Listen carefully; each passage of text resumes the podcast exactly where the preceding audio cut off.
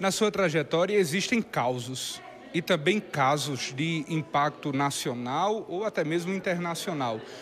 Qual foi o caso que Écio atuou na defesa que até hoje permanece presente e atuante na sua história? Hum, é, é negócio, tem mais de 1.200 júris, né? Deve estar quase na casa dos 1.300. É, há uns quatro que tiveram repercussão.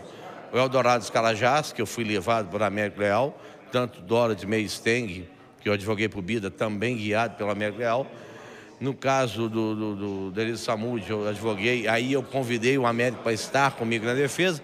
Um outro caso de repercussão, aqueles canibais de Gananhuns, é, do, do, somatório, talvez os quatro com mais destaque por conta da repercussão, porque essa luz aqui que faz a gente transpirar, além do calor ambiental fantástico aqui em Cajazeiras, é, a desgraça ali tem um, como é que fala? Ela atrai a curiosidade.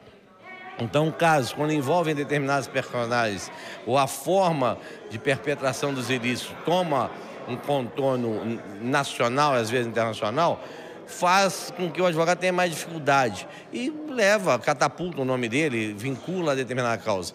Mas para mim é o seguinte, você perguntar qual que é o processo fácil, não tem processo fácil.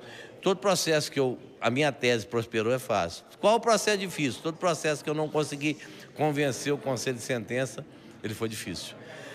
É, independentemente da causa, tem um ser humano sendo julgado ali. Né? Eu rotulo o Tribunal do Júri como o Tribunal das Lágrimas. Né? Não tem vencedores ali, só tem vencidos. Alguém morreu justo ou injustamente. Como é que se morre injustamente? Você está praticando um latrocínio, eu chego lá e mato o cara que ia aniquilar uma vítima no latrocínio. Em tese, a minha, a minha ação é lícita. Lícita. Então, aquele cara morreu justamente. E eu tenho condenados justa e injustamente, quando você coloca um inocente na cadeia. Então, no Tribunal das Lágrimas, onde só tem vencidos, a advocacia tem que se fazer presente, permanente e com consciência do seu dever.